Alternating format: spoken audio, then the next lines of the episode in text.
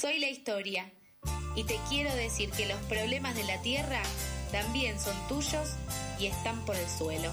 Bueno, recorremos el suelo contándote por qué el oso polar tiene sed y qué podemos hacer para alcanzarle un vasito de agua.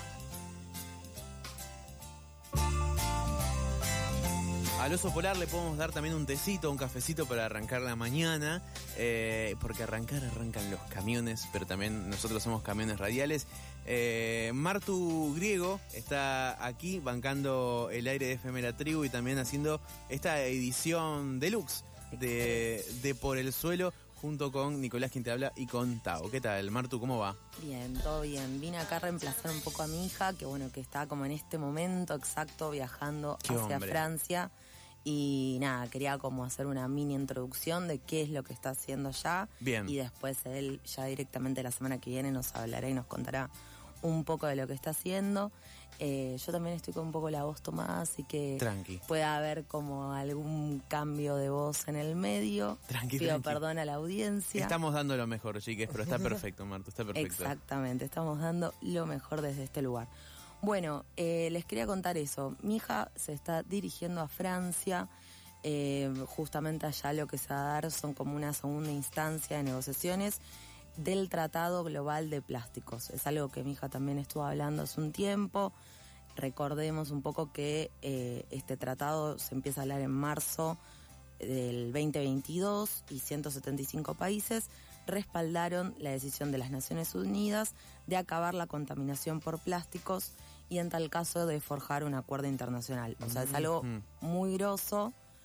Nada, mi hija ya nos ha hablado un montón de todo lo que es la contaminación de plásticos, de los problemas que puede traer. Claro, Eh, eh, lo- los microplásticos que, por ejemplo, están en la comida o en cosas que consumimos, eh, mi- micropartículas de metales, de residuos químicos, de plástico, de muchas cosas que, que- que- que residen y que están en las cosas que, que utilizamos, que consumimos, que comemos, que bebemos, Martu.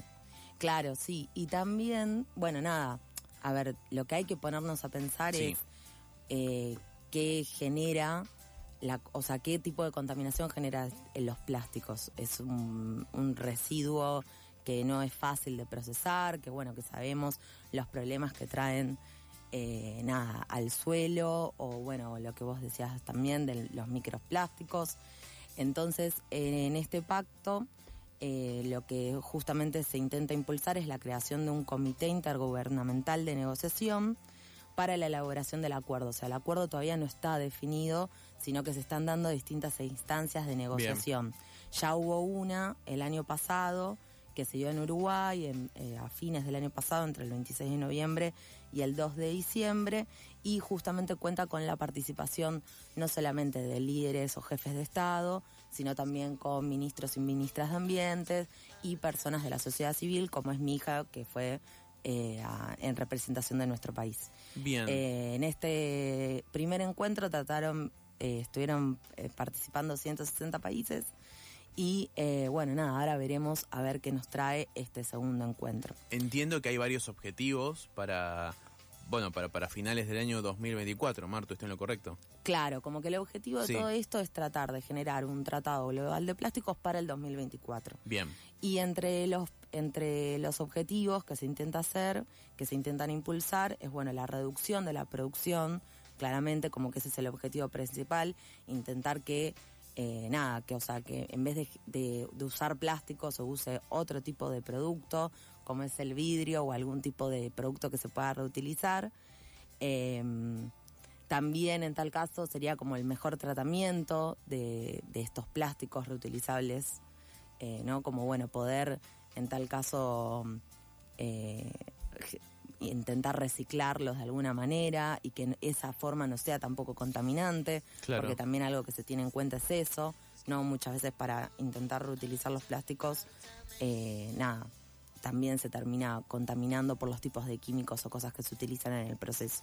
Qué buen dato to que estás dando, o sea, en esa buena intención de querer reutilizar algo se termina haciendo un daño mucho peor del que ya se estaba haciendo. No quiero Claro. meterme otra vez No, no, en, está bien. en profundidad en temas Mm. que no, no te... Pero no- lo hablábamos la vez pasada, el lunes, en la columna de Rolo, que él comentaba, eh, ya no me acuerdo en qué localidad de aquí del país, pero que hubo una contaminación que mató a gente de a 200 personas en un pueblo de manzanas, para que se den una idea. Un montón. Y esto está vinculado también a que se trataron mal los residuos, por ejemplo. Residuos que los tratás con químicos, pero ahora si los tratás con químicos que no son los que corresponden, o que los tratás así nomás, siendo una empresa millonaria, naturalmente generás daños colaterales peores que los, que los iniciales incluso. Sí, y otro tema muy importante también es que em, lo que también se está intentando hacer es que los países que más contaminan, que o casualidad también son los que tienen como más capacidad económica, eh, nada, puedan invertir para dar nuevas soluciones o también puedan ellos efectivamente hacerse cargo de esa contaminación mayor que están haciendo. Entonces me parece que esos tres, esos tres, esos tres temas eh, son como los más importantes ya dejo la puerta abierta para que mi hija la, eh, la, semana que viene pueda dar un poco más de lo que se está viviendo allá.